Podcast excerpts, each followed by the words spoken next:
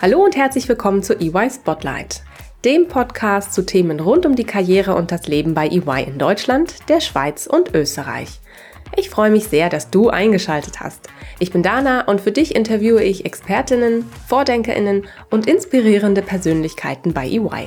Ganz nach dem Motto echt und ungeschminkt.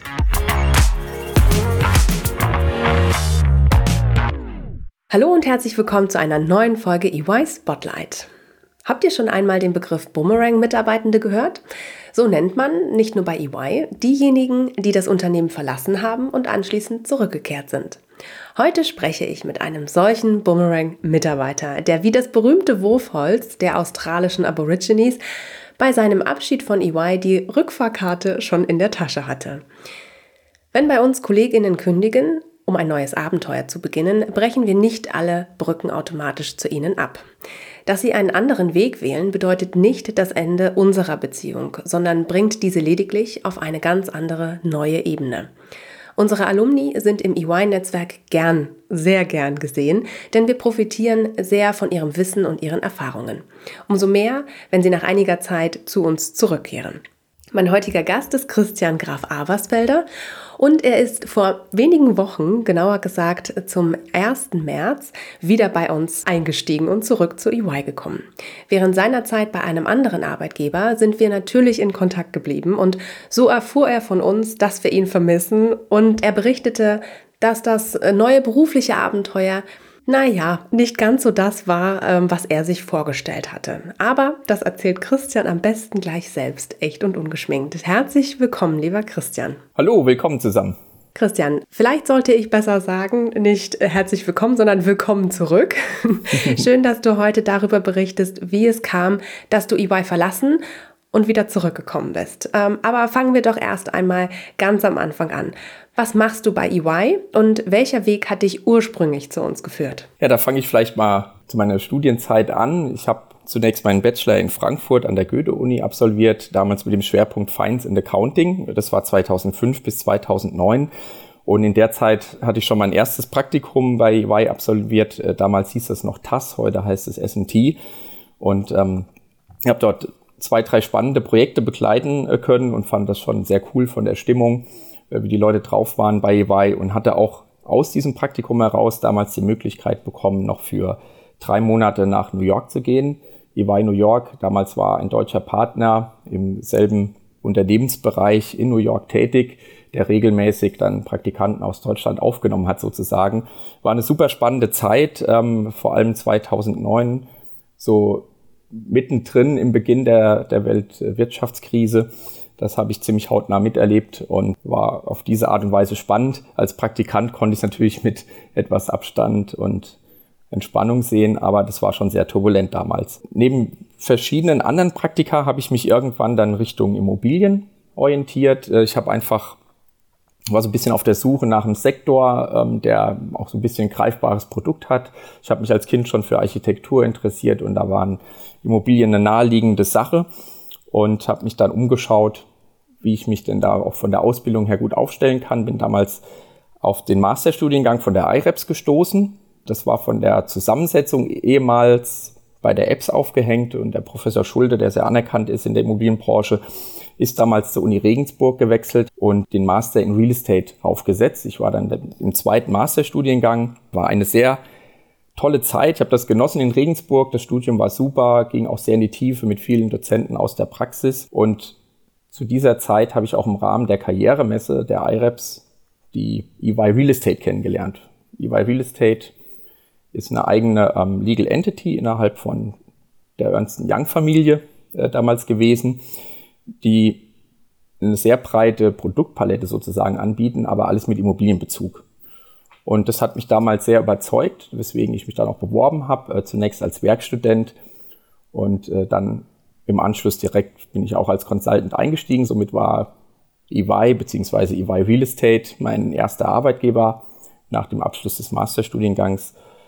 Und ja, dann bin ich fast neun Jahre geblieben und habe in der Zeit sehr viele, vor allem auch in der Breite, viele Projekte äh, mitmachen dürfen und ähm, fand das auch immer eine ganz tolle Zeit. Der Zusammenhalt auch innerhalb des Teams war immer super.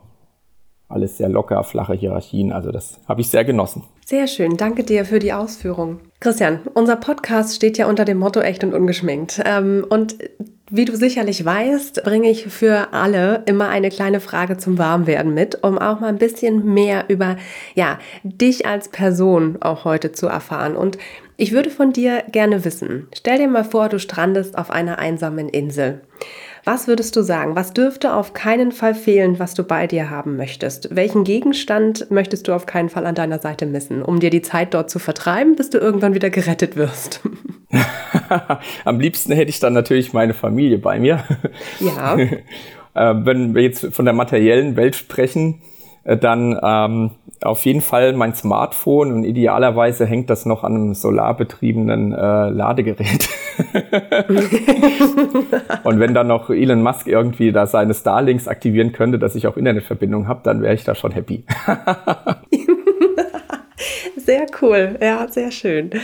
Hast du dein Handy so oft in der Hand? Ist es etwas, womit du gar nicht mehr, was du dir gar nicht mehr wegdenken könntest? Oder Warum soll es genau das sein? ich kann es mir tatsächlich nicht mehr wegdenken, weil ähm, ich, ich bin sehr zurückhaltend tatsächlich mit Social Media. Äh, ich habe auch keinen Facebook-Account, ich will keinen, wollte nie einen, ähm, auch kein Instagram und dergleichen. Aber für mich ist das Smartphone eine der genialsten Erfindungen überhaupt aus dem simplen Grund, wir haben das Wissen der ganzen Welt im Grunde in einer Hand. Es hat natürlich auch Nachteile, jetzt im Zusammenhang mit Fake News und so weiter. Das muss man natürlich auch bedenken. Aber im Grundsätzlichen haben wir das Wissen der ganzen Welt immer bei uns und haben auch den Kontakt zur Außenwelt immer bei uns. Also das, ich will gar nicht mehr, will gar nicht mehr vorstellen, wie das noch vor 20 Jahren war. Ja, man kann heute mal schnell über WhatsApp schreiben, ich komme später, ich stehe im Stau. Natürlich muss man da irgendwo ein gesundes Maß finden, dass man sich nicht gegenseitig zu bombardiert oder zu viel versucht, sich irgendwie da auch zu profilieren ähm, in Social Media etc. Aber wenn man mal die positive Seite sieht, ist das einfach genial. Und wenn ich jetzt auf einer einsamen Insel bin, ich würde natürlich auch die Ruhe genießen, aber äh, das ist nach ein, zwei Tagen, glaube ich, vorbei. Und dann will ich eigentlich schon wieder ein bisschen wissen, was ist denn so los draußen oder will mal irgendeinen Artikel lesen, mich mit irgendeinem Thema befassen. Und dafür ist das einfach mhm. genial. Sehr schön. Danke dir, Christian. So, äh, kommen wir doch mal zu unserem heutigen Thema. Ähm, du hast vorhin erzählt, ähm, du bist bei EY dann eingestiegen und du warst neun Jahre bei EY. Warum hast du dich entschieden, deinen Platz bei EY zu verlassen und was anderes auszuprobieren? Im Grundsätzlichen habe ich mir gedacht, ich kann ja jetzt hier nicht bis zur Rente bleiben. Ich hatte an sich gar keinen Grund zu gehen. Es war alles gut und vielleicht war es auch irgendwo zu gut. Mhm. Ähm, auch wenn die Projekte immer abwechslungsreich waren und ähm, auch dieses aus der Komfortzone raustreten durchaus auch bei EY immer möglich war, hatte ich irgendwie so das Bedürfnis, okay, ich muss mal ein bisschen mehr sehen, ich muss mal vor allem auch die Kundenseite sehen und das Ganze war noch ein bisschen gepaart. Noch vor der Corona-Zeit war es ja üblich, dass wir bei Mandanten vor Ort immer wieder mal gewesen sind. Das heißt, es war mit viel Reisetätigkeit verbunden, mal mehr, mal weniger, aber manchmal auch wirklich sehr viel. Und ähm, als dann eben so die ein, zwei Kinder kamen, äh, war das schon irgendwo auch nett, die Aussicht zu haben auf einen geregelten Tagesablauf, wo ich auch einfach sicher weiß, ich bin abends zu Hause. Ähm, weil das Projektgeschäft ist natürlich schnelllebig, das muss man bedenken. Also teilweise habe ich da eine Woche vorher erfahren, dass ich jetzt die nächsten drei Monate in Hamburg bin oder sonst irgendwo in Deutschland oder sogar in Europa. Und das ist natürlich so schon eine Herausforderung dann auch fürs Familienleben. Und das, ja, das sind so die zwei Motivationen gewesen, zu sagen, ich, ich muss mal raus. Okay. Mutiger Schritt, aber total nachvollziehbar. Du bist dann in die Industrie gegangen. War es dort so, wie du es dir vorgestellt hattest? Ähm, ja und nein. Mir war durchaus bewusst, ähm, auch durch die Mandantenarbeit, dass die Hierarchien, die Strukturen andere sind als in der Beratung. Aber genau diese Erfahrung habe ich ja gesucht, mal zu wissen, wie ist es, wenn man eben in einem Industrieunternehmen arbeitet.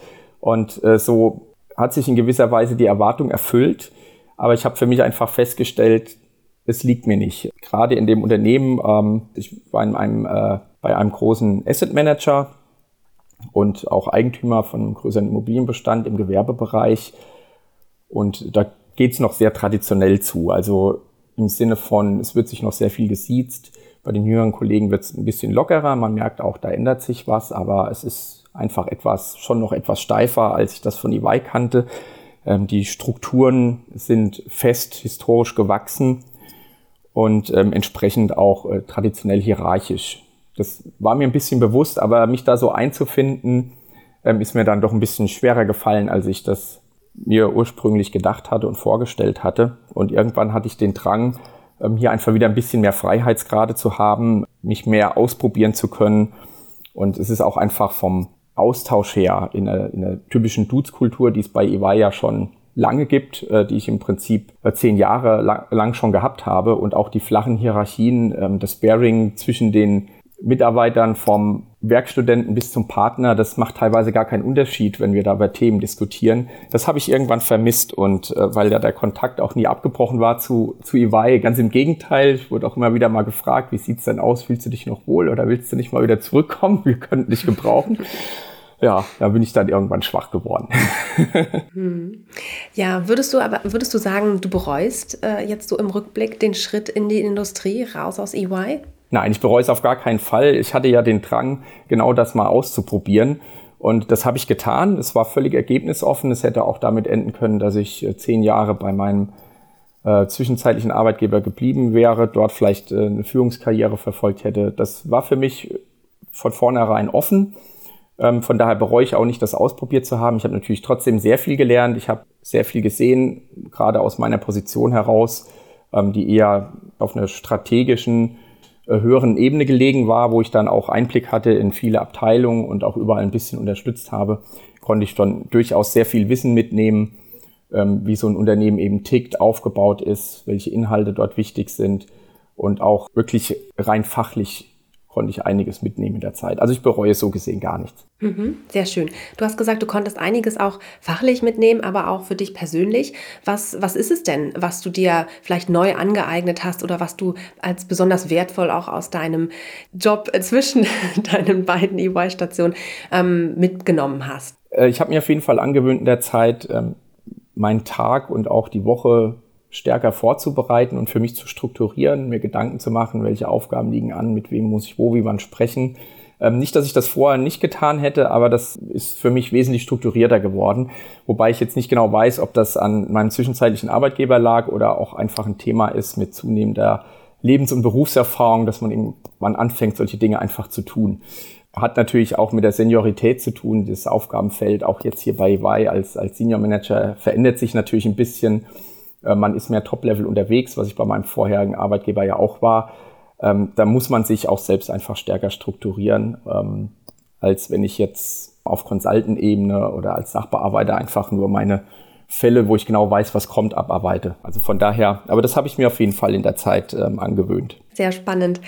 Gab es denn auch bestimmte Learnings, die du ja aus deinem Ausflug in die Industrie ge gezogen hast? Also im Grundsätzlichen habe ich für mich gelernt, mich nicht mehr so sehr vom, vom alltäglichen Rauschen beeindrucken zu lassen. Man muss nicht jede E-Mail immer gleich sofort lesen. auch ja. das ist ein Thema der Berufs- und, und Lebenserfahrung, denke ich. Aber auch äh, habe ich mir mhm. durchaus bei meinem zwischenzeitlichen Arbeitgeber ähm, habe ich das, das gelernt, dass man da wirklich sich ein bisschen entspannen muss.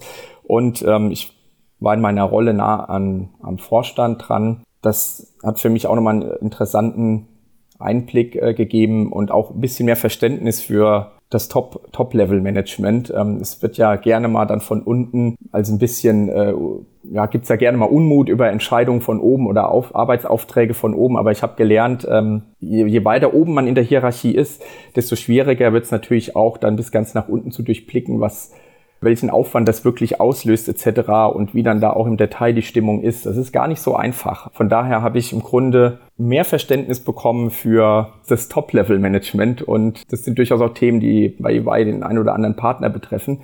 Und das finde ich deswegen äh, gut, weil es mir leichter fällt, jetzt ähm, da irgendwo auch so der, der Mittler zu sein und, und auch nicht den, den Blick zu vergessen äh, zur Basis. Es ist leichter gesagt als getan, aber ich tue mir jetzt auch als Senior Manager leichter, beide Seiten gut zu verstehen und da auch irgendwo ja, zu vermitteln, in Anführungsstrichen. Mhm. ja. Ja, sehr gut. Du hast vorhin erzählt, äh, du hast weiterhin auch äh, in der Zeit äh, natürlich Kontakt zu deinen ehemaligen EY-Kolleginnen gehalten. Sie haben ab und zu mal angeklopft und gefragt, ob du dich noch wohlfühlst oder ob du zurückkommen möchtest. Dann bist du ihrem Ruf gefolgt. Wie war es denn, zu EY zurückzukommen? Wie war das für dich? Ja, am ersten Tag noch so ein bisschen, bisschen ungewöhnlich.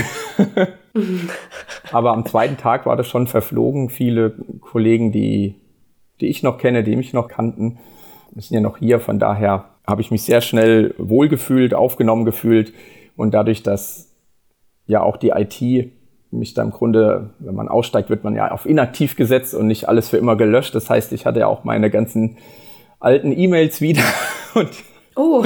Und äh, dann war das eigentlich so, als wäre ich. Da kamen doch direkt Erinnerungen hoch, oder? Als wäre ich nie weg gewesen, genau. Also von daher, äh, ich hatte früher Projekte, die liefen länger als die eineinhalb Jahre, die ich jetzt äh, mal komplett raus war. von daher ähm, war das ein bisschen so, als wäre ich gar nicht weg gewesen, sondern war einfach nur eineinhalb Jahre äh, auf einem Projekt. ja.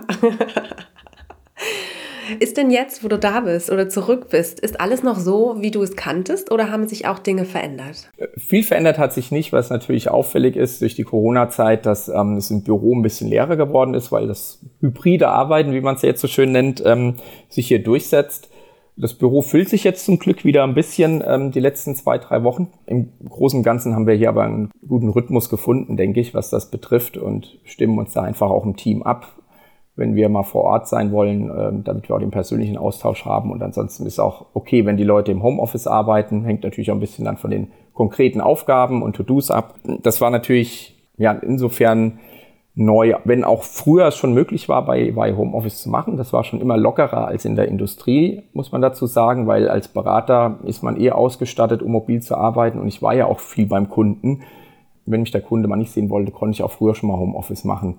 Aber es hat, es hat sich trotzdem verändert. Vor allem, dass auch der, auf der Kundenseite nicht mehr so viel Wert drauf gelegt wird, dass man vor Ort ist. Es spart natürlich für den Kunden Reisekosten.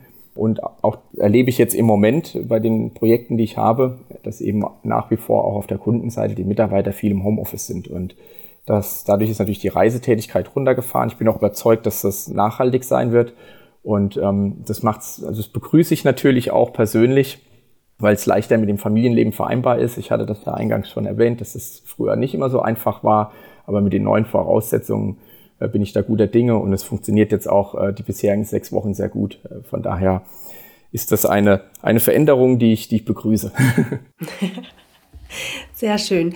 Christian, verrat mal, du hast von deiner Familie jetzt mal berichtet. Was machst du denn sonst so in deiner Freizeit, wenn du nicht bei uns arbeitest in der Real Estate? Ja, das, was wahrscheinlich viele äh, in meinem Alter tun. Ich bin jetzt 37, habe zwei Kinder, vor fünf, sechs Jahren ein Reihenhaus gekauft. Das heißt, ich verbringe meine meiste Zeit, meine Kinder zu, zu beschäftigen oder mit ihnen zu spielen. macht auch super Spaß, auch wenn es manchmal natürlich anstrengend ist. Es macht mir trotzdem Spaß und auch am Haus gibt es immer was zu tun. Ähm, von daher bin ich damit voll ausgelastet. Das ist für mich auch okay. Andere Hobbys äh, brauche ich im Moment auch nicht. Äh, da füllt mich meine Familie komplett aus. Das glaube ich und das reicht auch, ja. Und äh, man sucht sich da ja auch mit den Kindern dann äh, immer die ein oder andere schöne Beschäftigung. Absolut. Äh, fährt mal irgendwo hin oder macht was Schönes im Garten. Cool. Sehr gut. Äh, vielen Dank, Christian. Äh, vielen Dank für diesen echten ungeschminkten Einblick in deine Karriere bei EY, die du mit dem Schritt in die Industrie nicht beendet, sondern lediglich, ich würde mal sagen, auf On Hold äh, gesetzt hast. Ich freue mich auf jeden Fall, dass du nun wieder zurück bist, dass du wieder einer von uns bist und wünsche dir für deine berufliche und auch deine private Zukunft alles Gute. Vielen Dank. Vielen Dank, dass du heute da warst. Sehr, sehr gerne. Tschüss. Bis ganz bald. Mach's gut. Ciao. Das war die neueste Folge von EY Spotlight. Vielen Dank, dass du zugehört hast. Du möchtest noch mehr über die EY-Welt erfahren und spannende Geschichten unserer EY-Kolleginnen und Kollegen lesen? Dann schau mal auf unserem Karriereblog vorbei und hole dir wertvolle Insights. Den Link dazu findest du in den Show Notes. Bis zur nächsten Folge von EY Spotlight.